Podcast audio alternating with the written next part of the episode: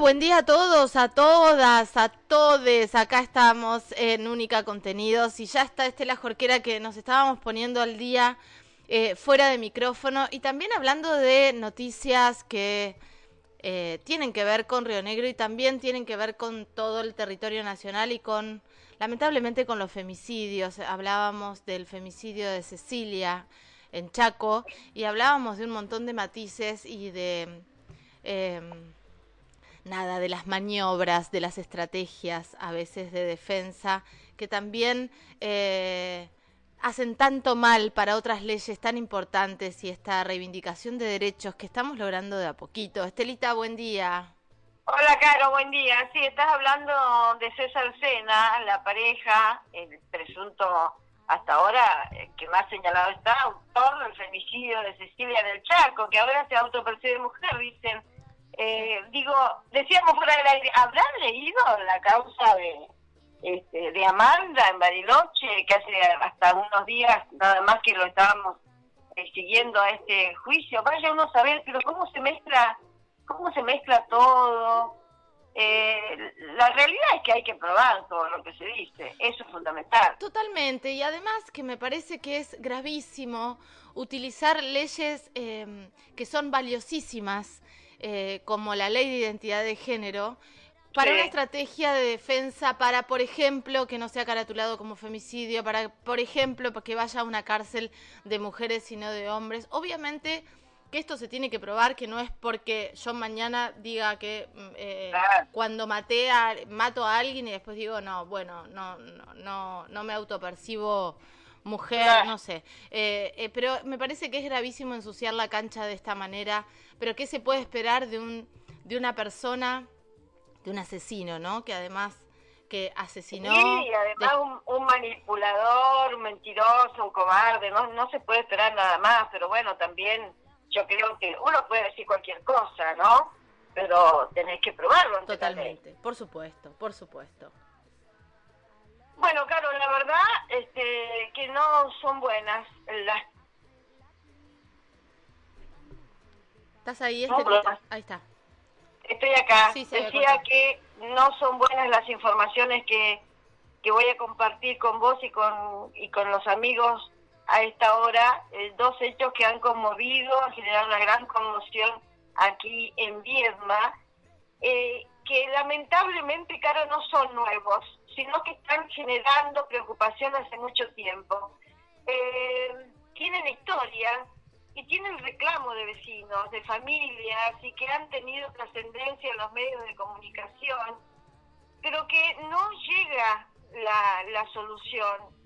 Uno de estos hechos es la situación, o una de estas situaciones, es lo que se vive los barrios La Valle y los aledaños, Mi Bandera, 30 de marzo, 22 de abril, Álvarez Guerrero. Hace mucho tiempo que se ven situaciones muy extremas.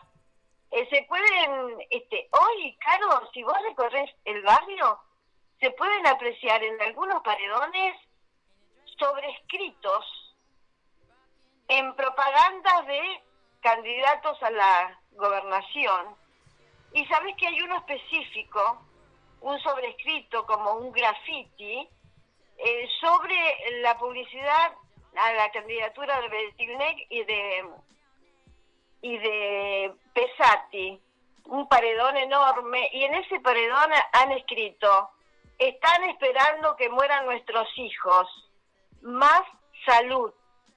Esto es lo que dice. Qué tremendo. Y bueno, ante, esta, ante este paredón, eh, empecé a hablar con algunas personas y me señalan que esto hace referencia específicamente a la presencia de la droga en este sector de la población, el más densamente consciente, el más densamente poblado de aquí de Viedma. Esto lo están manifestando ya los vecinos desde hace tiempo, no, no estaban graficados en, en estas escrituras, en estas leyendas, pero sí lo están señalando en las reuniones barriales. Las madres especialmente muy preocupadas eh, por esta situación que desde hace mucho tiempo se vive y que ha pasado sin solución se está multiplicando. Esto es solamente para graficar lo que hace mucho tiempo sucede aquí y que no tiene eh, solución, como decía, pero que es un pedido del barrio para evitar hechos de violencia. La mayoría de ellos provocados justamente por el flagelo de la droga, según lo que denuncian los vecinos. Sin asociar que esto sea el origen, otro hecho de extrema violencia se vivió anoche en este sector de la ciudad y producto del cual se le quitó la vida a un joven de 29 años. Es un hecho que se está investigando, no quiero yo asociar esto a la droga, pero sí lo que estoy haciendo es señalar la preocupación desde hace mucho tiempo de las familias, de los vecinos del barrio. Las primeras informaciones señalan que Jonathan Caraciolo murió luego de recibir un disparo de arma de fuego. Llegó a terapia intensiva del hospital Sati, pero no pudo resistir y falleció en la madrugada. Esto fue en la calle 20, momentos en que este desafortunado hombre habría salido a comprar pan. Estas son, estos son los primeros trascendidos. Los vecinos dicen que escucharon disparos entre pasadas las 23 y hasta las 2 de la madrugada aproximadamente. Eh, el joven habría quedado en medio de esa balacera y habría recibido un disparo en el pecho, como decía. Herido con una bala, logró llegar a su casa y pedir ayuda a su esposa. El hombre ingresó al hospital Sati, pero eh, pudo sobrevivir solo un par de horas y falleció. Hoy los medios señalan que vecinos fueron advirtiendo la situación mediante redes sociales, inclusive enviaron material audiovisual, Caro, en el que se escuchan al menos 15 detonaciones de armas de fuego en el lapso de apenas un minuto. Ahora la investigación apunta a tratar, lógicamente, de determinar quiénes efectuaron los disparos para tratar de intentar identificar al autor del homicidio. Bueno, eh, la verdad que se está investigando, estas son las primeras medidas que se están tomando, como el relevamiento de las cámaras de seguridad, pero lo cierto, lo trágico y lo grave y lamentable es que un muchacho de 29 años ha perdido la vida producto de, de recibir un disparo, una balacera que tampoco es nuevo en el barrio. Los vecinos permanentemente lo están señalando desde hace mucho tiempo y no hay eh, solución. Por algo también están pidiendo más salud, más personal de salud en este graffiti al que te hacía referencia. Ahora, Estela, Estela con esto que decís que, que, están pidiendo a gritos, porque eh, escribir un grafite sobre, sobre la candidatura del, del, gobernador, digo que ya, ya fue electo, y el vicegobernador, es un acto también de desesperación, que vean lo que está sucediendo y que eh, no solo en Río Negro, digo, a nivel nacional y a nivel... Eh, me atrevo a hablar de, de América Latina, ¿no? Con respecto a lo que está sucediendo con, la, con el narcotráfico, con la droga y con los pibes. Eh, vos sabés y todos saben que, a mí esto me toca muy de cerca, pero lo, cierto es que golpeas puertas y es un laberinto donde, de donde no podés salir porque no hay respuestas, porque no hay lugares, porque no se contempla eh, el tema de las adicciones o consumos problemáticos que se llaman ahora, que que, lo dejan en una instancia de, limbo dentro de la ley de salud mental y que de repente no tenés dónde ir. La justicia no puede hacer nada, puede hacer muy poco, eh, todo tarda y la verdad es que el flagelo de, las drogas es una es un huracán que arrasa con la vida de los pibes y de toda la familia. Entonces, sin eh, duda sin duda, por eso interpreto este pedido de más salud de los vecinos en este graffiti.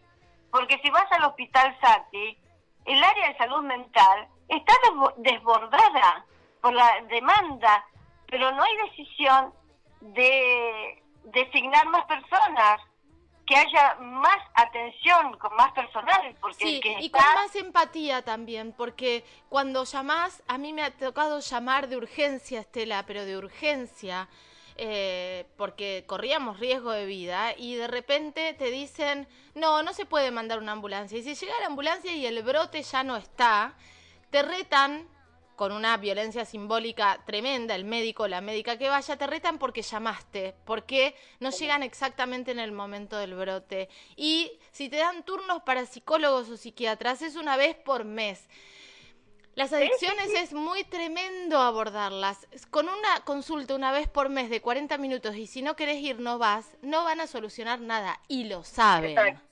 Exactamente, es eso y entiendo que es eso lo que plantean los vecinos en este, en este Es desesperante. tan, eh, tan este, representativo. Y el otro tema, Caro, preocupante, al que te hacía referencia al comienzo, tiene también que ver, lamentablemente, con la violencia, y lo hemos tratado, también una vez dijimos, ¿sabes que hay? Parece ser que hay como una red social o algún este, eh, WhatsApp donde los chicos pasan o comparten escenas de violencia. ¿Te acordás? Adolescente. Y decíamos, no puede ser esto. Sí. Es increíble. En algún momento lo dijimos porque lo habían, habían transmitido una, una pelea entre adolescentes. Este, este caso al que voy a hacer mención remite al conflicto entre dos alumnas de segundo año que habría escalado hasta involucrar a las familias de las dos. Este lunes, uno de los grupos de esta familia fue al colegio con intención de golpear a una de esas chicas porque su familia habría tiroteado la casa el viernes. Una, una situación de denuncia, de agresión, chicas que se pelean y que se involucran las familias, que esto agrava notablemente la situación, porque en vez de sumarse las familias en protección y ver qué podemos hacer para que estas chicas no tengan estas reacciones violentas, se suman a la violencia. La escuela secundaria 154 del barrio San Martín fue el escenario de esta lamentable situación. El extremo de la violencia se produjo cuando el padre de un estudiante habría ingresado a la escuela en forma violenta y agredido golpes a docentes e incluso alumnos que se encontraban en clase y que habrían intentado evitar que el hombre lastimara a una a la otra estudiante digamos del conflicto eh, que porque mantenía esta disputa con la hija de este hombre. Al parecer el desacuerdo que mantendrían dos alumnas de los primeros años de este secundario habría sido tal que habrían quedado, como decía, involucradas las familias de ambas. De acuerdo a lo que ha trascendido, Caro, y llegado a los medios de comunicación, el viernes pasado, una familiar de una de las alumnas involucradas en este conflicto denunció que había sido objeto de amenazas e intimidaciones de parte de un hombre que había llegado a su comercio acompañado por dos menores para exigirle que entregara el celular de su hija de 14 años. Esta es la edad que tienen las chicas que aparentemente estarían en conflicto. Según esa denuncia planteada por la mujer, el padre reclamaba ver la grabación de una situación que se dio en la escuela, aunque no se detalló de qué se trata. Como este hombre que exigía la entrega del celular no habría logrado respuesta, entonces le habría amenazado a esta mujer que estaba en el comercio con disparar contra su eh, vivienda y cuando se retiró, al subirse al auto el hombre este, efectuó un disparo según esta denuncia. Por fortuna este, este disparo no afectó a nadie ni a nada. De todas maneras, habría un uso de arma de fuego que esto es sumamente riesgoso y grave. Ese mismo hombre habría sido quien ingresó el lunes al colegio en forma violenta en busca de esta jovencita con la que existiría el problema. En ese contexto de violencia, este hombre golpeó a docentes, entre los que se encontraban además dos preceptores que tuvieron que pedir licencia por ART. Estudiantes que intentaron proteger al adolescente a quien buscaba este hombre también fueron agredidos. La verdad que una situación verdaderamente grave, preocupante, que ha eh, generado una reunión de padres de colegio para exigir una mayor intervención de las autoridades que presenten las denuncias correspondientes y saquen de la institución a las alumnas que originaron este conflicto. La verdad es que una situación compleja, muy preocupante, Caro, y que lamentablemente no es la primera vez a la que hacemos referencia a estos hechos que se están dando, en, principio a la salida de las escuelas, ¿no? Estas peleas que protagonizan adolescentes. En la mayoría de los videos son chicas, son jovencitas. Hace un par de días nada más también se denunciaba otra situación de agresión entre alumnas de otro colegio. La verdad que para ponerle atención a todo lo que está pasando, que a mi criterio es riesgoso y grave. Eh, tremendo, tremendo y además como también los adultos eh, hacen como un caldo de cultivo de la violencia también, ¿no? Habría que ver cómo, cómo, cómo desde, desde casa bajamos los decibeles, eh, decibeles e intentamos otras formas, ¿no? Claro. Y sí, viste que siempre decimos desde este lugar, los adultos tenemos que marcar el camino, proteger, conducir, eh, cobijar, porque es de la única manera en que se aprende. Eh, la respuesta de la, de la violencia eh, no es no es saludable para nada. Sí, sí. Este, ojalá que esto genere tomar otro camino y poder tener la conciencia de que no nos lleva a ningún lugar. Totalmente. Esto de generar más, más violencia. Totalmente, pero además eh, siempre lo decimos desde, desde, desde lo que vemos, digo, desde los medios de comunicación, eh, que vemos que, por ejemplo, hasta, hasta los mismos panelistas de programas se pelean, se agreden, se eh, digo, desde todos lados nos, eh, nos bombardean con violencias. Eso es lo que consumen también nuestros hijos y nuestras hijas cuando salen a la calle y se putean de auto a auto, cuando siempre tiene la razón el que grita más fuerte, cuando el diálogo ya no es una herramienta.